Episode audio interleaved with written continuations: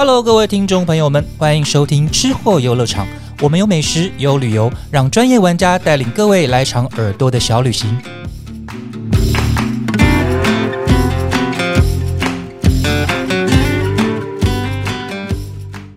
位朋友，大家好，欢迎来到吃货游乐场，我是静玉。那在我们的节目里面呢，除了带大家知道好吃的好玩的，那有的时候呢，也会带你们到各个乡镇里面去发现你们不其实不知道的东西。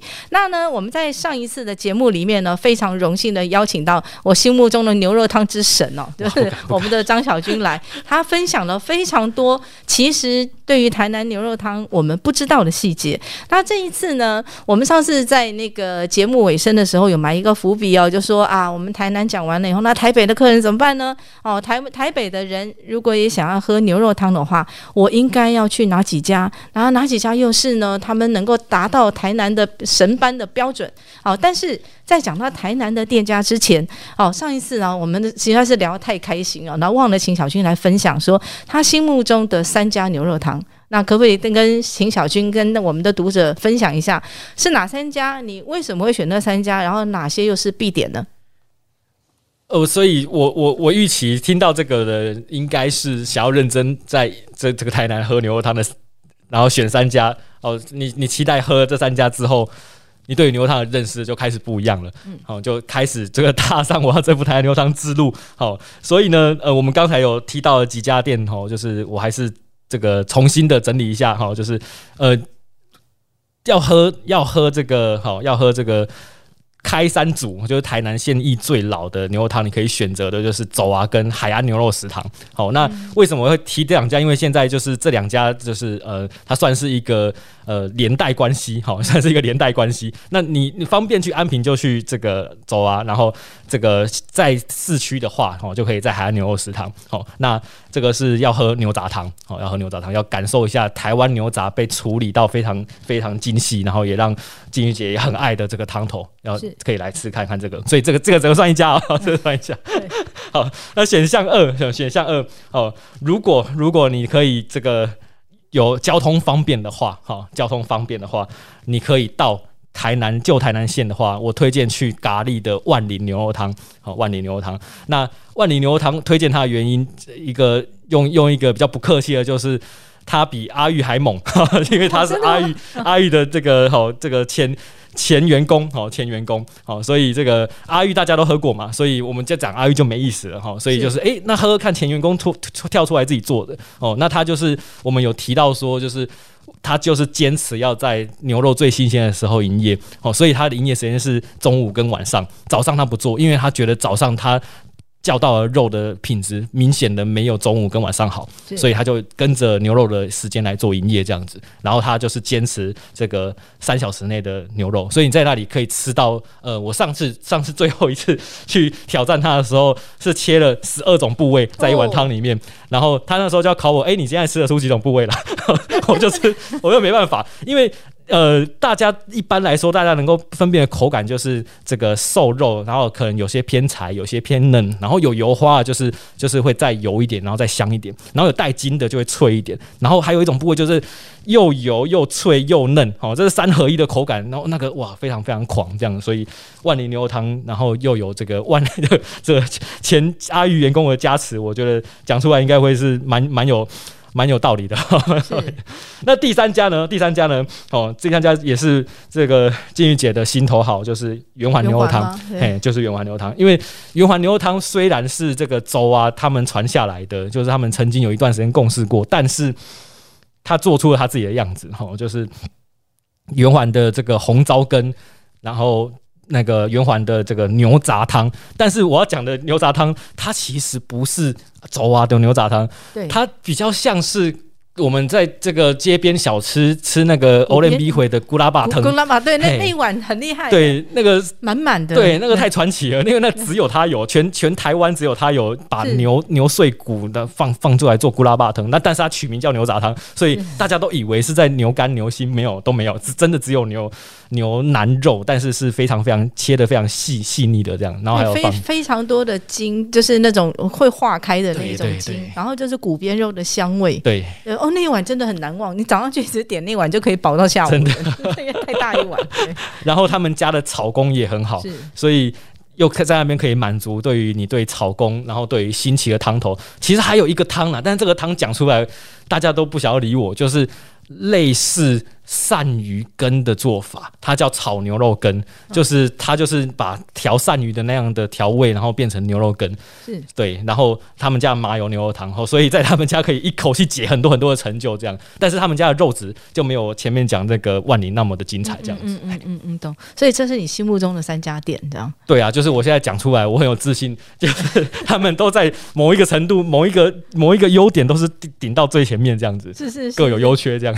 对，而且而且且你刚刚讲了一个我其实不知道的事情，就是我从来不晓得走也跟圆环是有关系的，这样。对。对对，对。那他们也不想要讲这件事情所以大家有。听到以后不要去 为难店家。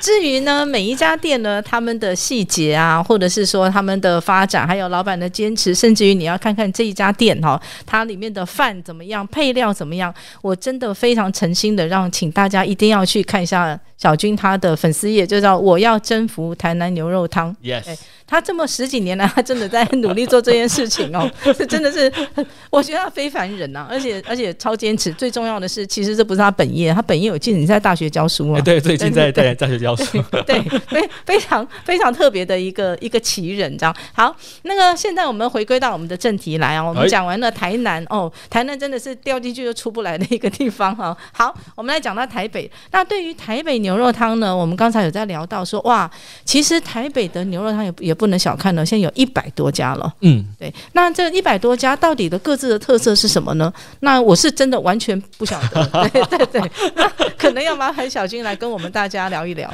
呃，我我我会想要写，会想要写台北的店。有有一次真的是非常非常的，就是就是不知道脑袋撞到什么，跑去这个民生社区的牛顶，然后进去之后点了一盘炒牛肉，我就说：“哎呀，这不就是府前路昆羊肉的炒工吗？那个调味一模一样，连豆瓣酱都用的一模一样，是怎么回事？怎么会在这里吃到？为什么我们台南指标性的羊肉店的味道这样？”他就说他就是那边的客人，然后跟老板学一学，跑上来开。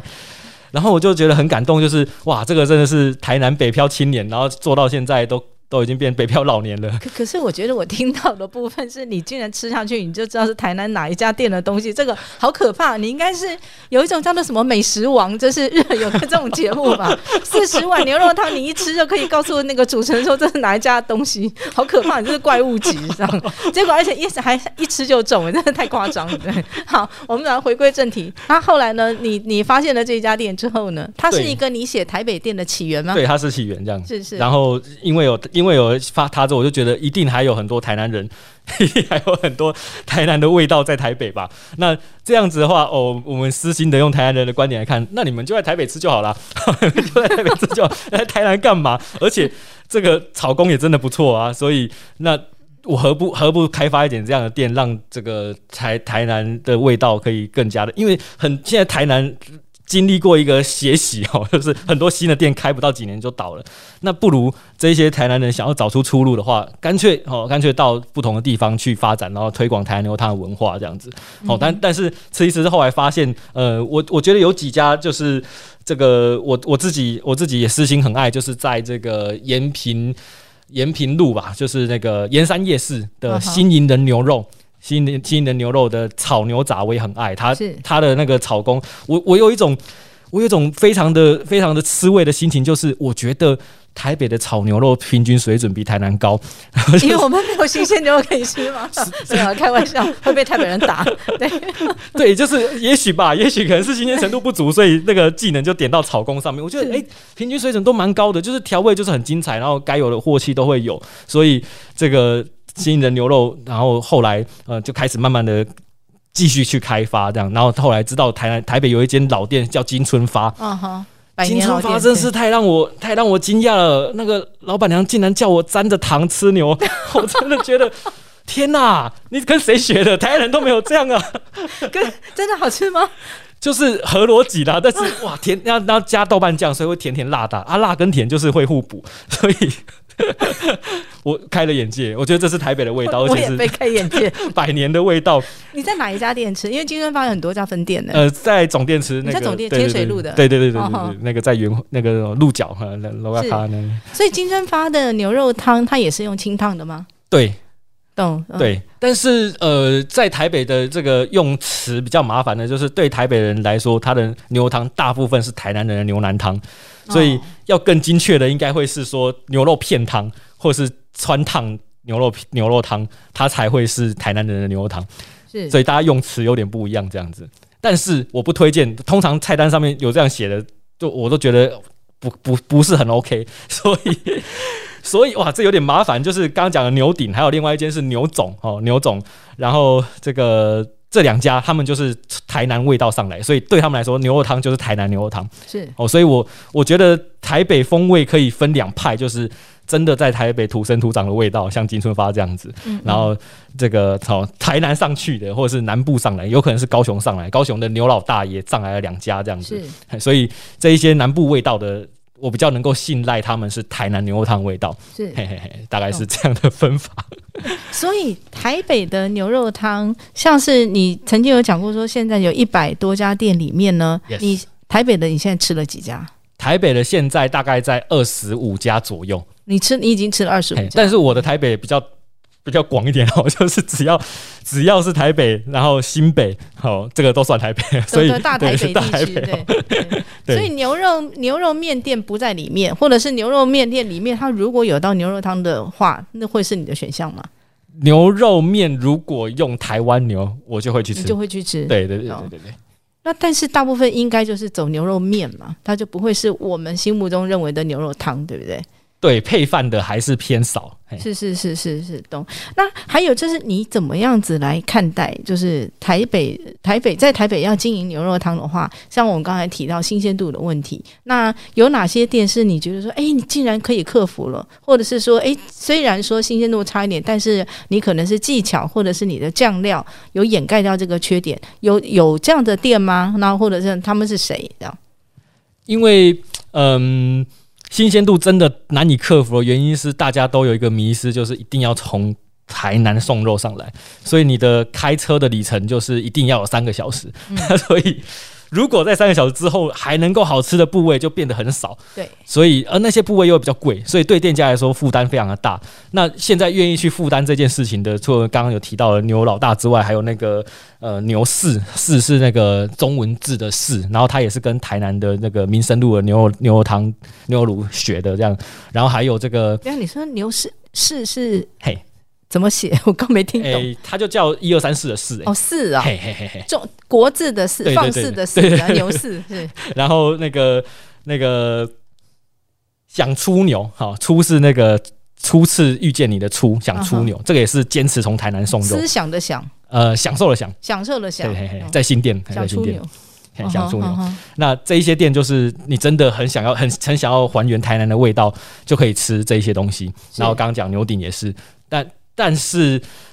我我其实觉得台北人自己的味道也很棒，就是是像还有一间叫做牛家村，牛家村它就是店头是个鹅阿珍达，就是 它在哪里？它在这个巴德路，然后那个啊那个夜市啦，那里有一个夜市，然后应该是宁夏吧，然后有员巴巴都没有宁夏，哎巴都没有好，可这个 没关系，我不是台北人。们台北人来找，对，那牛家村那刚好在夜市中间，那个那个夜市对面还有什么圆环这个根啊什么的哦，然后那边它有这个鹅阿珍的店店头，然后还有胖，还有旁边有放类似像粥啊的那种汤锅，是，对，所以他也同时在卖牛肉汤，然后炒牛肉这样，嗯哼，所以他就满足了各个客人的需要。你想吃牛肉的，然后想吃不你不吃牛的，在那里也有很多很多非牛料理，所以它是综合体的一个一个店家这样。所以我觉得这个模式也许可以满足台北各种不同的人的需求，这样。是是是，懂，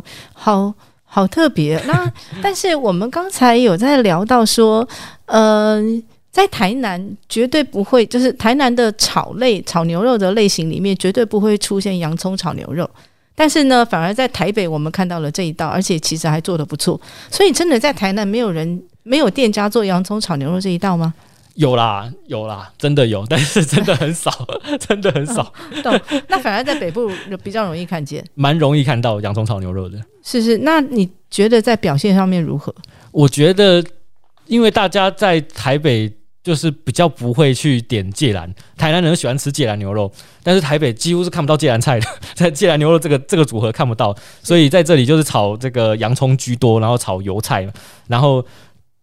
沙茶酱，沙茶酱炒到就是变成浓郁这件事情，我觉得台南人一辈子不会懂这个事情是美好的。哦，那个炒到很浓郁的沙茶跟洋葱配起来真的很搭哎，但是就是只有在台北吃得到，然后那个那个台南，我现在就没有没有办法享受到这个味道这样子。你说的那一家那么好吃的沙茶洋葱炒牛肉是哪一家？呃。不好意思，我怕讲错店名。我所以大家有注意到哈，想要知道是哪几家店的话，不要忘记去买小军的台北版的台南牛肉汤哦。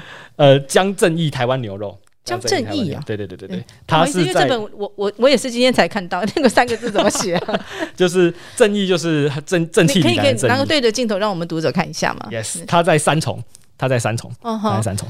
哇，他真的是江正义耶，对，真的是吃的很宽。我觉得我土生土长台北人都没有去过三重去吃到这家牛肉店。然后，但是呢，小军是高雄、台南这边生长的，他竟然可以为了牛肉汤，可以到我觉得你像蚂蚁的程度，那种巨细靡遗的，到真的是很认真的在爬书这样。对，你可以跟我们读者分享一下，你是怎么样找到台北这些店家的吗？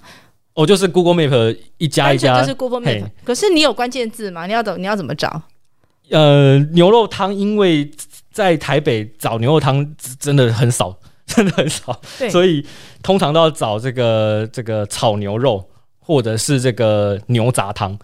我觉得这两个关键字蛮容易找到台湾牛的使用店家。所以，那你江正义是怎么找到的？江正义应该是炒牛肉，因为他们家的主打就是炒工。哦吼哦吼，懂。然后有一间是这个。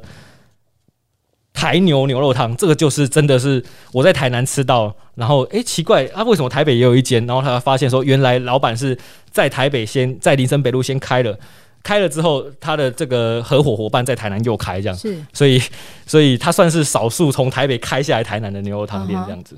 懂他。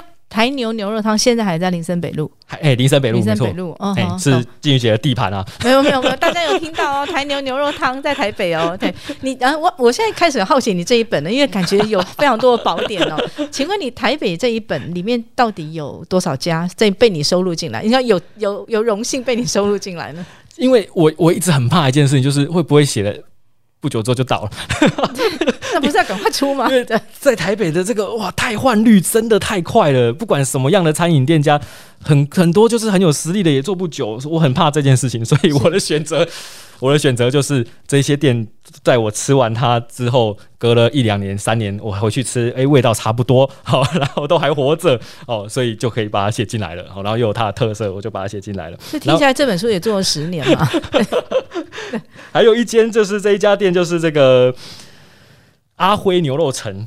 阿辉牛肉城也在新店，然后这一家店它的汤头是熬成白色的，就是鸡骨跟牛骨混合在一起的牛骨汤对，然后他自己用台湾牛做牛肉丸，然后做麻辣鸳鸯肠，那个是用那个。牛肠哈，牛肠做成麻辣的那个也是很特别的料理，在台北才吃得到。然后又做那个椒盐椒盐牛牛牛骨，就是布拉把把片子拿去炸做椒盐。是，所以然后这间我问那个新店的人，他说：“哦，我们吃过这间，觉得还好啊。但是我去之后觉得好感动，因为这样东西在台南永远吃不到这样子。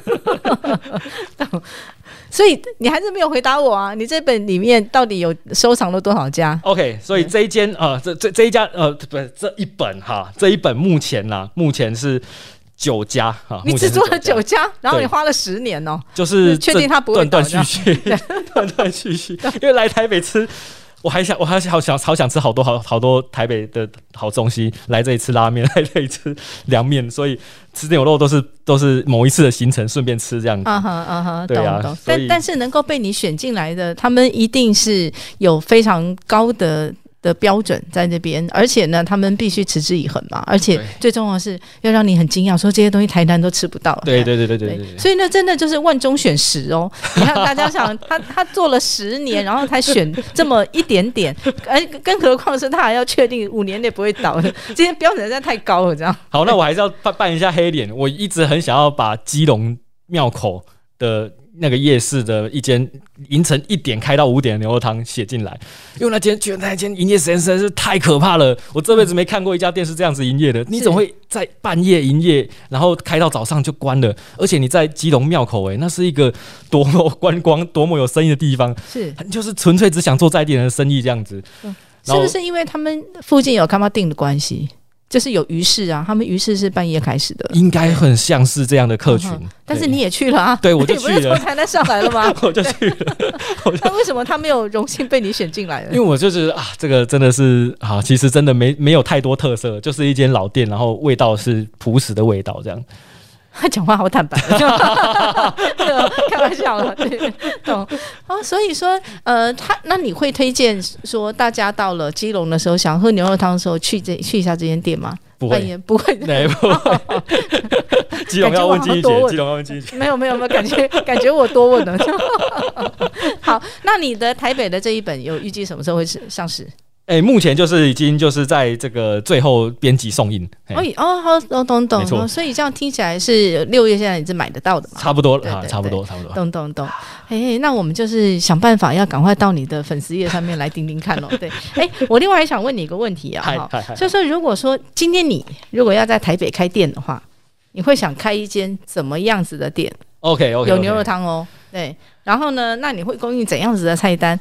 那甚至于说，你对牛肉的标准是什么呢？OK，好，我觉得台北是一个很棒的地方，容纳各种东西、各种文化。所以如果可以的话，如果这个这个没有什么的这个市场考量，好，先把店开起来再说。哦，不，如果可以的话，因为这从金玉姐身上学到很多，就是在地食材。哦，你对你对于小农，对于台湾的这个。各各个各种的这个哦，我觉得最扯的就是连盐，好 连盐，连盐你都为我们找到台湾就是最认真在晒盐的人哦，所以如果如果一家牛肉汤店是能够用在地食材，因为牛牛肉汤的台湾牛也是在地食材，可以互相结合，我也觉得超级棒这样子。然后前一阵子还有办过那种就是熟成的。如果有机会，台湾牛熟成能够在台北开，应该蛮好的。我我只有少数的经验吃过熟成台湾牛，然后现在在台南吃得到的，就是吃一些日本料理做的，是陈前日本料理。他现在就只营业六日，因为他平日台在地人根本就吃不习惯熟成牛肉，但是观光客可以接受，代表台北人应该也可以接受咯，因为大部分观光客都从台北来，所以熟成的台湾牛它会是有。特别的香气，是无论是烟熏味也好，或者是一个快要腐败，但是还没腐败那个香气有为，然后又带有台湾牛的 Q 度，我觉得那个东西很很特别，很很炫炮，在台北开应该蛮帅的。所以你会用牛肉汤的方式处理它，呃，在城前看到是这样子，但哦不排除也许可以做烧烤。台湾牛烧烤真的是，我等牛五脏等了好久。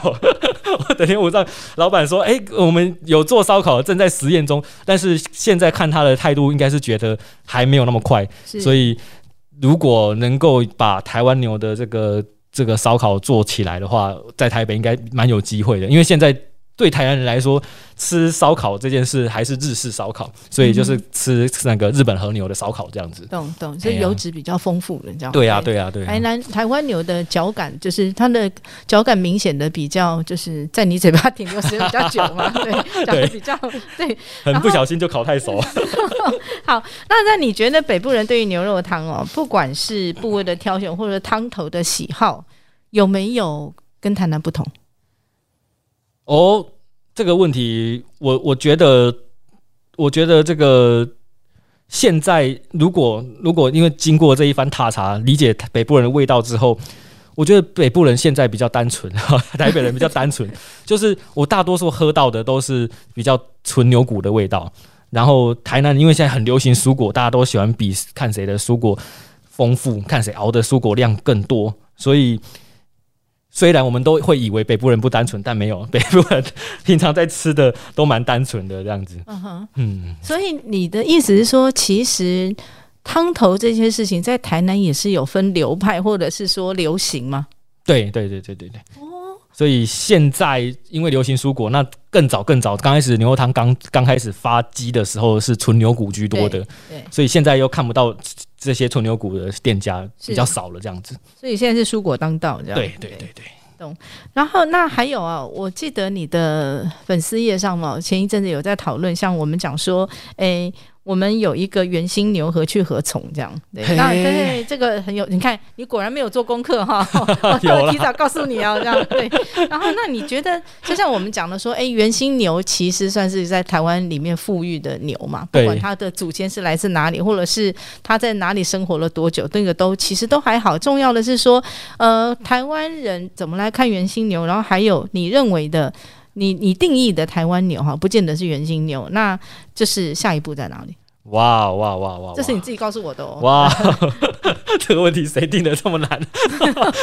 我只是按照你的心意在在问你这样。子 哦，因为这个进口牛越来越贵了，一直涨价，然后台湾牛已经这个哦价格比较稳定，相对稳定啦，所以我们能够支持在地食材，应该算是也支持台湾的内需经济。那原心牛出了一个问题，就是它好像没有好好的保存它的牛肉的品质，所以我从 Google Map 上面，从网络上的一些实际上面所看的那个牛肉，大部分都是呃感觉上太湿了，那个湿可能是它放太久，然后那个那个肉汁渗出来，好、肉汁渗出来，然后或者是颜色变得太鲜红，所以这个是新鲜度一个问题。另外一个是它有要强迫大家知道它是和牛，所以大家对于油花的那个期待就很高。诶，结果好像跟日本和牛有一段很大的差距，所以这是一个麻烦，就是原型牛不知道怎么样。但我现在我要还是要很惭愧的说，我还没去吃，我还没去吃，好，所以我尽快去吃，好，尽快去吃 原型牛，吃吃看到底大家。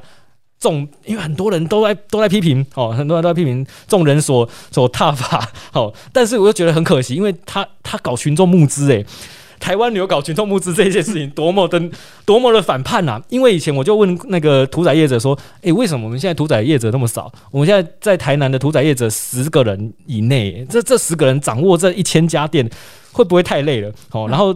对于下游来说很辛苦，因为你得罪十家店之后，你这辈子就没有办法再进货了，就是选择也太少了吧？就是那个突然跟我说，你你现在手上有现金一千万，再来跟我聊这件事情，就是没有钱可以去有一个饲养牛只的环境，所以大部分如如果大家现在如果手上现金有一千万，绝对不会想去养牛嘛，哦，绝对是想要拿去做别的事情，做投资、买房也好，或者是这个好最近什么 NFT 好 ETF。各种投资吧，或者是自己开店，不会想要养牛哦，所以养牛好像变成一件事情，就是只有少数人知道它的重要。然后我们就看那个那个行政院那个农粮署或者是农委会的那个统计，就是牛只的这个饲养数量越来越少，但是我们的需求在上升，所以有一天 哦就会黄金交叉，好像已经黄金交叉了，我不确定，要看统计图表才知道。就是我们的需求大于供给，那这样就价格就上升，然后那个我们又又没有办法挑到更好的品质，这样，所以台湾牛可能会有这样的危机。好、这个是这几年来这几年来屠宰业者跟牧场端的人的这个哀嚎，然后又找不到员工，又找不到兽医，各种的这个产业背后的这一些职人们他们的。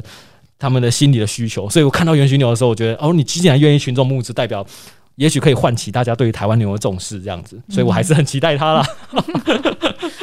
对于原心牛的大家的评论呢，其实我有一个。就是呃，应该算是感想好了。那就是呃，因为这几年我有去走访牧场嘛，那也有去实际上面去那个算是农改所嘛，哦、去跟里面的技术的人员，就是关键的人员聊过这件事情。他说，其实呢，一个物种的改良、进化或富裕，必须经过七代的交配。哇，它才会稳定，而且呢，你必须在它这一次的副本跟母本里面决定你要留下哪一些的优势。他说现在的科技已经可以做成这个样子，然后呢，然后但是你留下来以后，不见得不见得都是稳定的，所以呢，你每一代里面你可能会生个五十只，然后再从五十只里面挑出优势种，然后再交配，这样子要经过七代。那每一只牛要长到几岁的时候可以做这件事呢？它们都是两岁到四岁，所以加起来其实将是将近三十年。哇，对，随便算一算，大概就是这样子。对，那当然你速度可以加快啦。那也我也有看过说，有有一个业者他的速度是比较快的，可能是因为他并没有是从零到有的状况，他只是做不断的改良。那他目前好像应该是快十年。快十年，他就做到了大概第五代了。对我觉得这个算是很快。那他预计两年之后，他会有一个新的品种出来。那这种我就会觉得说，诶，它就是一步一趋的。那原型牛给我的感觉是，它好像它第二代还是第三代，它就推出来了，其实是不稳定的。嗯，那那不代表原型牛不好，而是大家没有给它时间。然后最重要的是，养的人他可能并不知道这个牛它需要什么。哦。对，然后那那再来，可能那个环境适不适合他？就是我我可能要对替眼镜牛讲讲话。对他虽然 虽然那个本身不是很优势，那但是因为他有群众募资的力量，然后他有很好的环境可以帮助他变好。我们讲到后天的环境嘛，对。那所以呢，可能我们还要再期待个几年，他才会往正途去发展。那但是如果它在每一次的基因的筛选的情况下，它并没有把优势的东西留下来的话，那原 sinh 牛可能就定型了。那这样就太可惜了。这样对，但这种就是比较扯远而且比较严肃的话题啊。那但是基本上，我觉得其实台湾牛的新品种，还有我们现在目前在吃的乳牛啊，我觉得。其实靠着台湾人的对牛的期待、味觉，还有一些在店家的技术方面，已经很不错了。像我过去也有个迷思啊，因为我就觉得说啊，乳牛怎么会好吃哦？应该要应该要吃黄牛嘛，因为我们家小时候吃黄牛比较多，黄牛才对。啊，结果我错了，错的还蛮严重的。然后，然后就是有一次我去了一个牧场，然后呢就请那个店家就说：“哎，我就坚持说我想要，因为他家有养黄牛，我想吃你们家黄牛做成牛肉汤。”他就是跟我讲不好吃，我都不相信他。我说怎么可能，黄牛这么好吃？然后，然后，然后他就同时煮了乳牛跟黄牛同部位。哦，那个那个 PK 真的很精彩，就是一样的部位，一样的时间，然后那个那个汤头也是一样，然后同一个时间往下冲。对，这样黄牛大败，肉太硬，它果然只适合炒而已，知道对，那乳牛呢，表现就非常的好。对，那因为它的正因为它的肉味没有那么的浓郁，那它跟汤头的融合就非常的完美。对，然后那有一些配料像姜啊或什么的，那它可以做提味。那反而黄牛是因为它的个性比较鲜明，对，那它只会让它的就说啊，比如说。热水来了，姜来了，哦，那我要反抗啊，就完蛋了。所以肉又硬啊，味道又浓啊，其实并不适合。对，那这边呢，我就觉得，其实对于台湾牛，就是我们讲的牛肉汤这件事情啊，其实不完全不需要去想说啊，我要吃和牛或什么来做成的，其实没有没有必要。但是呢，台湾牛要不要去做成别的料理，我倒是觉得可以。往这个方向去想，像我记得你之前不是有找过一个厨师来做那个公松妹嘛？一个 牛台湾牛的澄清汤，对，那一次怎么样？好不好喝？就是嗯，法式澄清汤就是是一个这个这个对对于这个学西餐的人来说，它是人生三最讨厌的事情之一，就是熬汤最最难的熬法就是法式澄清汤，然后然后。用台湾牛熬发的澄清汤，在曾经有一次的清汤牛肉节有熬过，嗯嗯，然后我就跟这个北原玉发小馆的胖厨说，可不可以来做，可以可以复刻一次吗？我很怀念那一个极度浓缩的那个牛肉汤的味道，这样子。然后他就说好，然后我等了一年，然后等了 等了一年一半之后，他发现，哎，发现说，哎，这个汤一直熬不好，所以就熬出了，就把那个这个这个没熬好的汤来做炖饭。就做出了台湾牛炖饭，我就发现，哎，你台湾牛炖饭也蛮好吃的嘛。就是我们以前就吃的炖饭，可能都是用鸡汤去做的，哎，现在用牛肉汤好像也不错哦。然后，然后他刚好切那个。台湾牛的脸颊肉切出来是台湾的形状，我就觉得哇，这太有台湾价值了，就觉得好漂亮的一碗 这个 对对对台湾牛炖饭。所以我觉得回回应刚才问题是，它也很适合在台北开，如果可以的话，也可以再再把这个西餐，然后用台湾牛元素进来。而现在也很多米其林的餐厅也开始在注重这件事情了。然后呃，但是正好台湾后来终于哈，终于把这个喝到这个澄清汤。还经过两两道过程，就是他第一次是这个没有放没有放红萝卜，没有放苹果的，然后西洋芹放比较多。的版本啊，是他的传统的做法。他最初学这个陈其汤做法，那个时候喝起来就觉得这个这个厚度跟甜度不够，然后就说，哎，不然牛骨再多放一点。他就放了三十斤的这个牛骨，直接直接放到顶这样子，然后再重新熬一次，然后再放苹果进去。他调整了他这个配方之后，我觉得喝出来陈清汤是就是呃，要怎么形容那个味道？就是喝到它之后，那它那个香气在你的口中。余韵流长，大概就是一个樱花，这个从这个哦，你看到它慢慢飘落的那个速度，好，秒速五公分的速度这样子，哦，所以我觉得那个汤虽然只有小小一碗，大概两百 CC，但是可以喝喝整个半个小时，慢慢把它品尝。所以我那时候喝这个陈其汤很感动。是，那但是它很难推广，就是因为。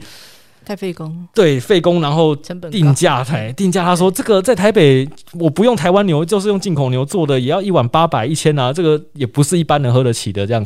所以这这一门技术，这一门老老技术，我不知道我不知道该怎么办，所以只好借由办这个活动，然后让这个想要尝试不同牛肉汤的朋友粉丝们一起来喝这样子。所以我在鼓吹他能不能够就是。不不常态性的 哈，不常态性，当然是生意比较淡季的时候啊，然后可以来办这样子的快闪活动，这样子，真的是很有心哈。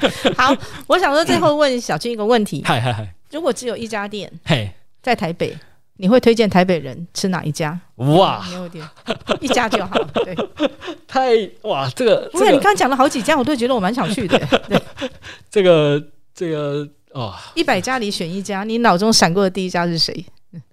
我我自己啊，我自己觉得，我自己觉得，就是这一家店真的值得台南人去吃的，这是一个角度，所以是刚刚提到这个阿辉牛肉城，因为台南没有鸡汤牛肉汤。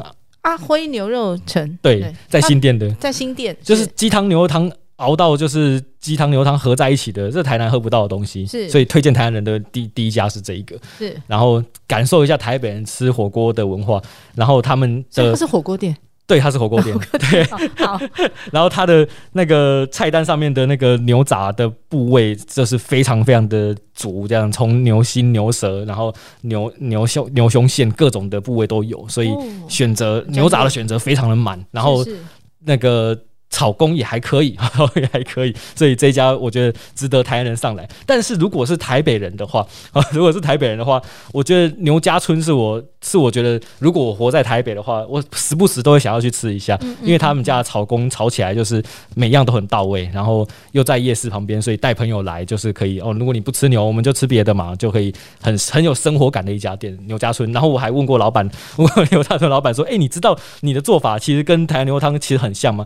然后老板就说：“哎，对啊，那你可不可以告诉我哪一家比较好吃？我觉得我不输啊，我上次去台南特别吃一轮，就觉得我们家的东西不输啊。为什么？为什么这个东西是台南人比较有名呢？所以我觉得老板那个自信让我觉得很欣赏他。这样。是是是，对。对。啊，自自己有底就不怕货。对。对，好，其他的呢？如果呢，我们的读者想要再知道说小军他还喜欢哪些店或推荐哪些店的话，哎，请不要忘记去他的粉丝也，叫做“我要征服台南牛肉汤”，或者是呢，就到他的粉丝页。里面去试试看，来，我们来帮忙小军来，让他募资，然后能够有更多的心血，或者是心力，能够去再做一个台湾牛肉汤的深究跟推广。那大家呢，那也可以呢买买他这两本书来吃看看。对，那这个呢，尤其是台北那个，因为我从来没看过，非常充满了好奇。他讲的店我应该从来都不知道。对，好，今天呢，谢谢。小军来参加我们的节目。那现在我们大家下次见，谢谢，谢谢。吃货游乐场，拜拜。